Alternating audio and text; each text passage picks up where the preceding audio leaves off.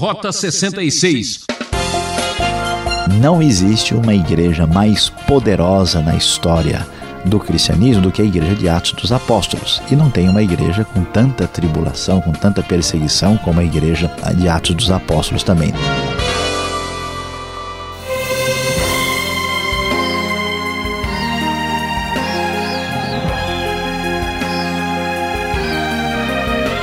Ouvinte Transmundial começa agora o seu programa Rota 66 com mais um estudo bíblico na série Evangelho.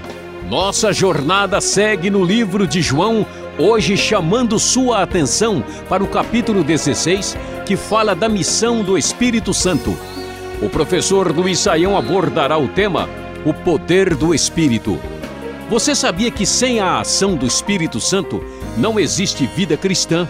e a conversão seria algo impossível. É, mas tem muita gente sincera que pensa errado sobre esse tema. Está na hora de acabar com essa confusão, não é mesmo? Fique ligado e confira mais essa. É, meu prezado ouvinte, você deve se lembrar que no programa anterior, no último estudo, nós falamos sobre a dificuldade dos discípulos perante o mundo, o mundo que odeia a Cristo e os seus ensinos. Pois é, na verdade, o começo do capítulo 16 apresenta aí um desfecho dessa situação. O texto nos diz lá que Jesus estava ensinando todas as coisas a respeito destas questões para que os discípulos não viessem a tropeçar. E ele prossegue e diz: Vocês serão expulsos das sinagogas, de fato virá o tempo quando quem os matar pensará que está prestando culto a Deus, anunciando aí a perseguição contra a fé cristã. Farão essas coisas porque não conheceram nem o Pai nem a mim. Estou lhes dizendo isto para que, quando chegar a hora, lembrem-se de que eu os avisei. Não lhes disse isso no princípio, porque eu estava com vocês. Então, ah, as perspectivas para o cristão legítimo são complicadas. Na verdade, você que tem aberto o seu coração para a palavra de Deus, para a pessoa de Cristo, deve entender que o evangelho tem um custo, que existe um preço desse discipulado de Jesus e sempre a gente vai enfrentar dificuldades. O evangelho puro nunca será assim a coisa mais popular do mundo. Ah, e diante destas circunstâncias complicadas, deste momento em que Jesus vai deixar os discípulos, conforme ele anunciou, quando Jesus anuncia esses momentos de tribulação, então a ênfase do texto aparece sobre a pessoa do Espírito Santo, a obra do Espírito Santo, o poder do Espírito Santo vão ser aqui ressaltados. Então, prezado ouvinte, acompanhe aqui a compreensão aqui do texto de João 16 na sequência do texto conforme a NVI. Agora que vou para aquele que me enviou, Jesus aqui está dizendo: Nenhum de vocês me pergunta para onde vais, porque falei estas coisas, o coração de vocês encheu de tristeza. Mas eu lhes afirmo que é para o bem de vocês que eu vou. Se eu não for, o conselheiro não virá para vocês. Você lembra muito bem, com certeza. O conselheiro é o mesmo consolador, é o mesmo confortador, o Espírito Santo que dirige a igreja que veio depois da obra consumada de Cristo aqui na terra. Então Jesus diz: Eu vou, porque assim ele será enviado e ele virá quando ele vier, o que que o Espírito Santo deve fazer? Ah, muita gente tem muita ideia esquisita e estranha sobre o Espírito Santo. Esses dias eu estava olhando um simples jornal e lá estava a oração ao Espírito Santo. E os dizeres ali revelavam muita fé, muita expressão religiosa, mas uma falta talvez de compreensão mais exata sobre quem é o Espírito Santo. Você deve entender que o Espírito Santo é a terceira pessoa da Trindade, ou como nós muitas vezes falamos, da Santíssima Trindade. Este espírito, ao contrário do que muita gente pensa, não é uma energia, não é uma espécie de eletricidade transcendente. O Espírito Santo é uma pessoa, ele é divino. E a sua função, onde é que se manifesta o seu poder, aquilo que ele realmente faz, é descrito aqui por Jesus. Então preste atenção, prezado ouvinte, porque aqui é, realmente é muito importante observar. Quando ele vier, convencerá o mundo do pecado. A primeira função do Espírito, é interessante observar isso, né? é convencer o mundo da realidade do pecado. O pecado é a condição humana de afastamento de Deus, de transgressão da vontade de Deus. E o pecado não é somente a prática de coisas que desagradam a Deus, não é só o desviar-se da lei de Deus, o pecado é uma condição humana. Nós nascemos com a capacidade de desobediência, o que muitos chamam de pecado original. Então, o Espírito convence, porque nenhuma pessoa por si só aceita o seu próprio pecado. Veja como é difícil convencer uma pessoa dos seus próprios erros, como né, a autodefesa, como a, a autojustificação se manifesta. Então, quando alguém começa de fato a perceber os seus erros, a reconhecer os seus pecados, a entender a sua fragilidade, essa pessoa está sendo trabalhada pelo Espírito Santo, que a função onde o verdadeiro poder do Espírito se manifesta é o convencimento do homem a respeito do seu próprio pecado. Depois, o Espírito Santo convence, diz o texto, da justiça. O que, que é a justiça? Uma vez que eu não tenho a condições né, de resolver o meu próprio problema diante de Deus, e o meu problema é o pecado, o meu problema é a minha falta, a minha falha, o meu, meu distanciamento, né, a minha fragilidade ética, então como é que eu posso ser considerado justo? Como é que eu vou acertar a minha situação, vamos dizer assim, ética e jurídica diante de Deus?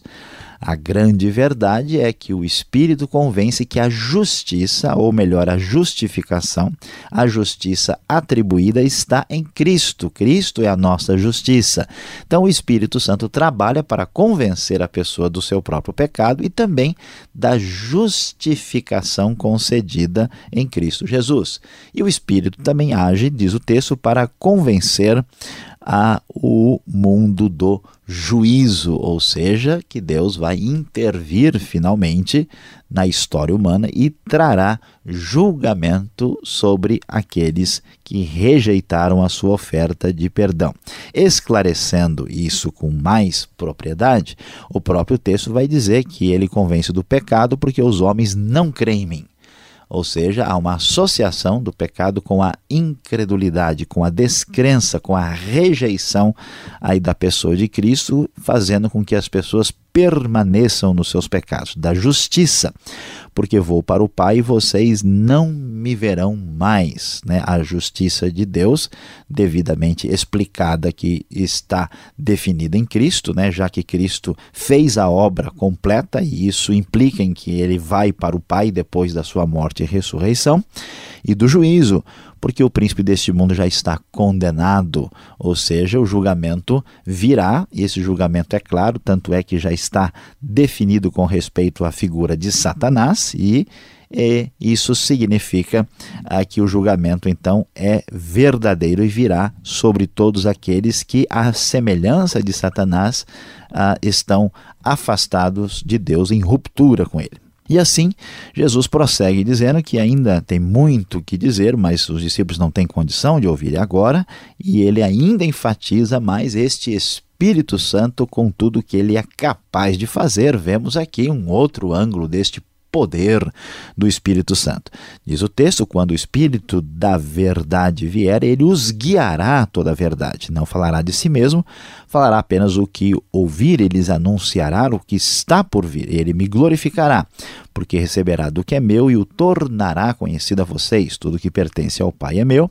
Por isso eu disse que o Espírito receberá do que é meu e o tornará conhecido a vocês. Mais um pouco e já não me verão um pouco mais e me verão de novo. Vejam só que a ênfase do Espírito, da obra do Espírito, é conduzir à verdade ou seja, a verdade da palavra de Deus, a verdade sobre Cristo. E isso é resultado da ação do Espírito. Toda pessoa que está confusa com respeito à verdade de Deus, das Escrituras e de Cristo, está afastada do Espírito. A ação do Espírito é glorificar a Cristo e mostrar que Cristo está absolutamente relacionado com o próprio Pai. Jesus prossegue dizendo, falando até de maneira escatológica, que eles não o veriam, mas depois o veriam de novo, fazendo referência à sua vinda, ou isto é, à sua segunda vinda. Os discípulos então é, querem entender um pouco mais do assunto e perguntam a respeito disso, e Jesus então lhes diz: Digo-lhes que certamente vocês chorarão e se lamentarão, mas o mundo se alegrará. Vocês se entristecerão, mas a tristeza de vocês se transformará em alegria.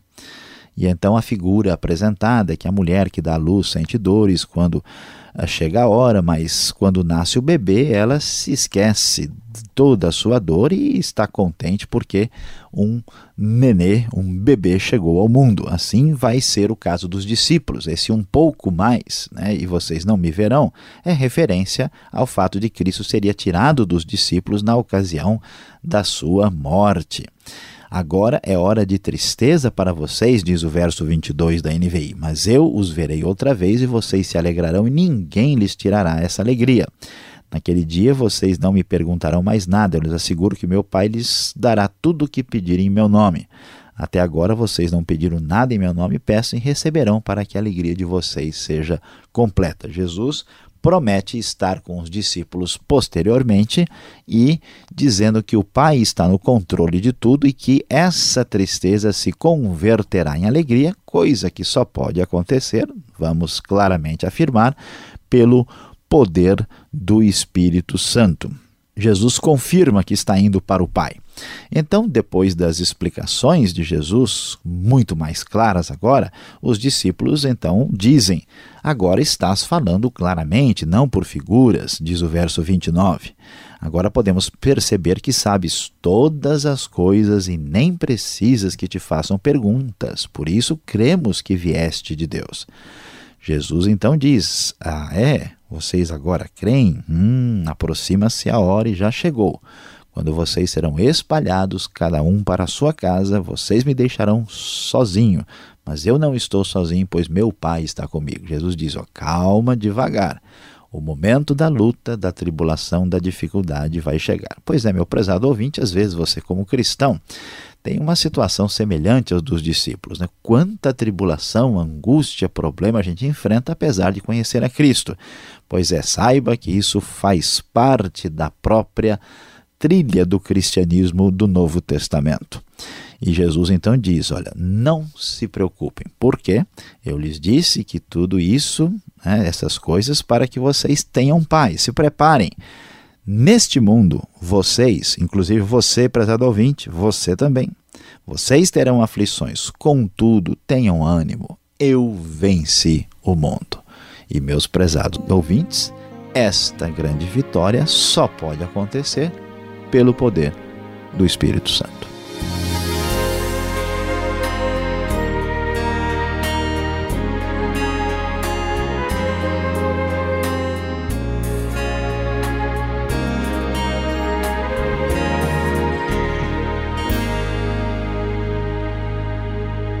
Este é o programa Rota 66, o caminho para entender o ensino teológico dos 66 livros da Bíblia. Esta é a série Evangelho, livro de João, capítulo 16. Tema deste estudo: o poder do Espírito Santo. Rota 66 tem produção e apresentação de Luiz Saião e Alberto Veríssimo. Eu sou Beltrão, seu amigão. Escreva para a Caixa Postal 18.113, CEP 04626-970 São Paulo, capital. Ou pelo e-mail rota66 transmundial.com.br. Esse é um tema que gera muitas perguntas. Acompanhe mais essa.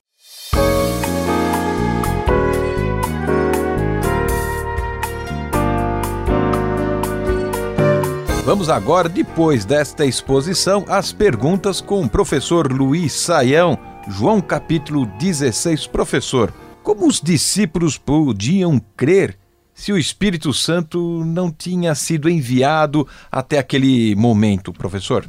Pastor Alberto, é, a questão parece um pouquinho complexa inicialmente, de fato, porque quando nós examinamos o texto bíblico, nós vemos que Jesus diz que depois que ele for, o Espírito vai vir, se ele não for, o Espírito não vem, e que o Espírito é que convence o homem do pecado, da justiça e do juízo, e toda a perspectiva a, do texto bíblico sugere isso. Então, como que alguém crê antes da chegada do Espírito Santo? É uma crença, uma fé diferente? Ah, Para a gente entender isso, vamos nos lembrar que as pessoas não estão crendo em Deus ou na salvação de Deus pela primeira vez. Né? Vamos lembrar que lá em Gênesis, Abraão creu em Deus e isso lhe foi creditado como justiça.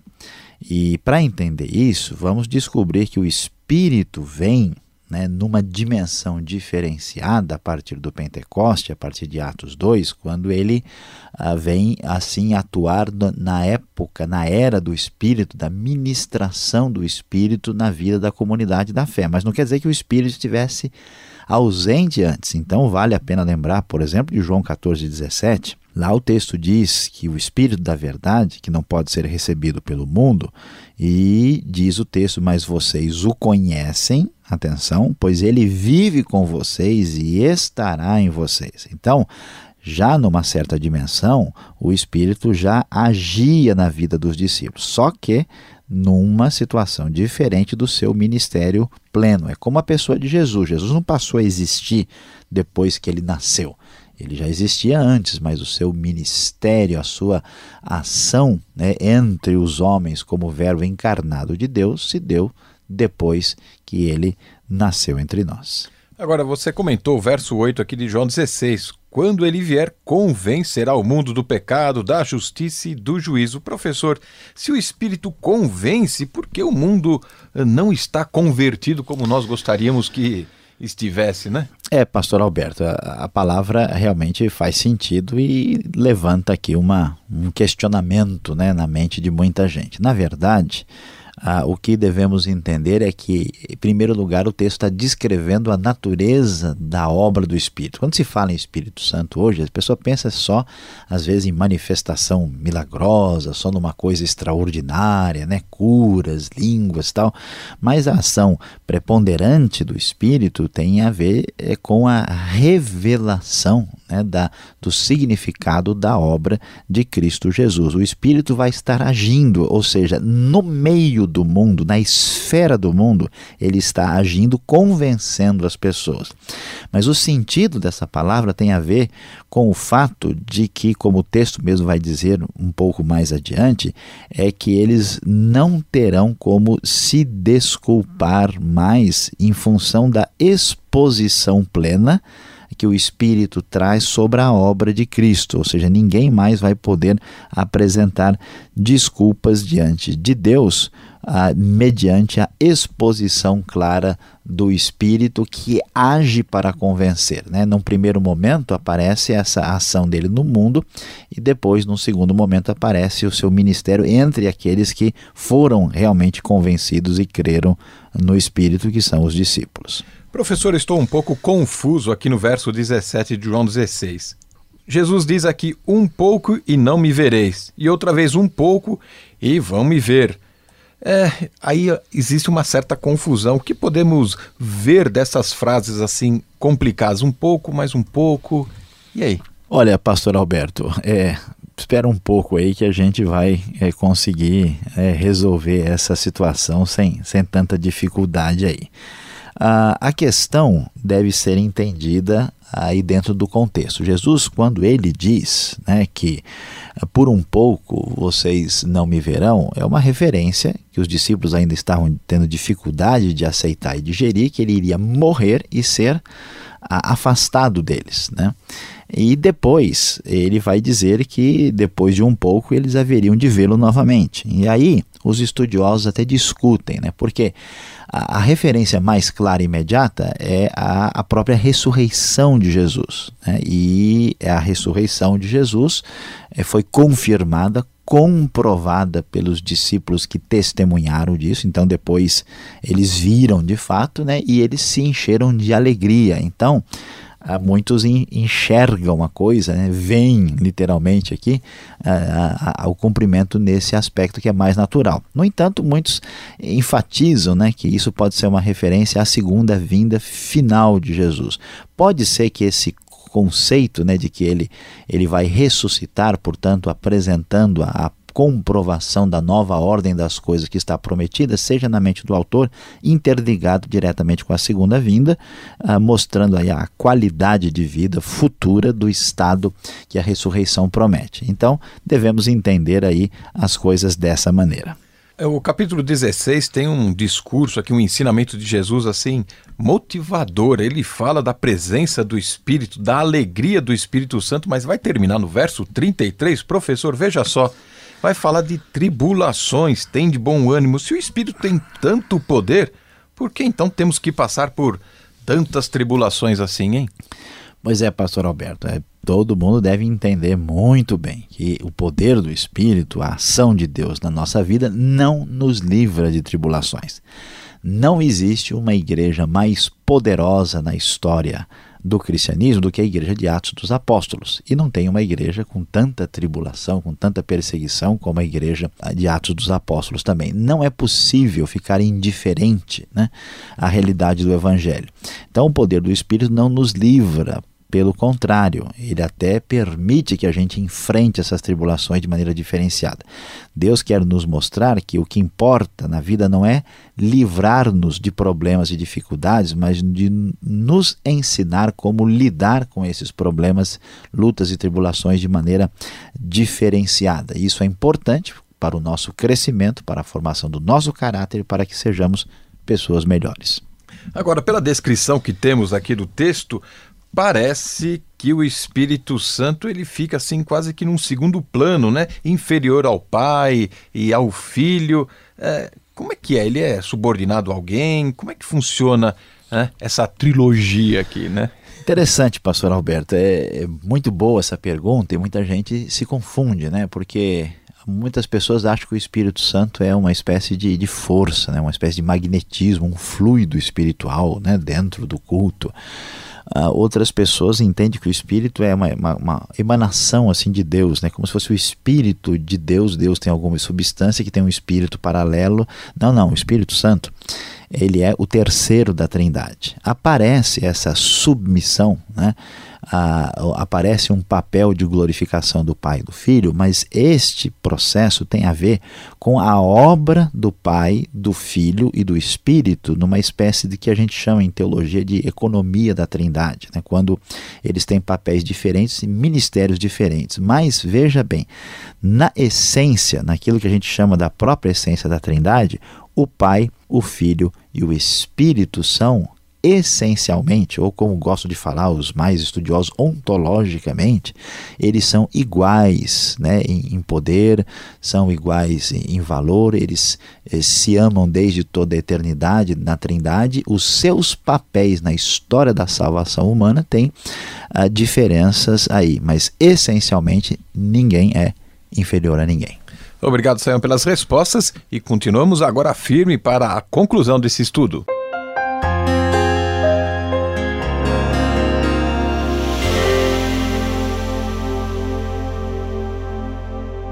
Hoje no Rota 66 nós estudamos João capítulo 16. É, o nosso tema foi o poder do Espírito Santo. É, prezado ouvinte, você viu como Jesus, anunciando que deixaria os seus discípulos, lhes enviaria em seguida o Espírito Santo, o conselheiro que convence o mundo do pecado, da justiça e do juízo.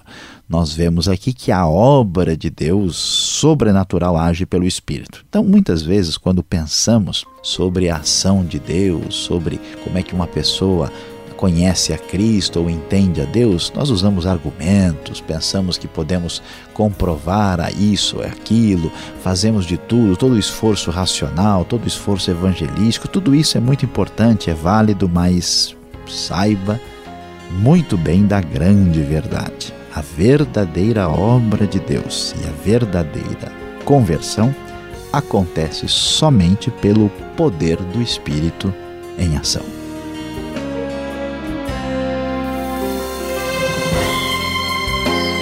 O programa Rota 66 termina aqui. Espero você nesta mesma sintonia e horário com a continuação desta série. Rota 66 é mais uma realização transmundial. Acesse o site transmundial.com.br e até o próximo programa.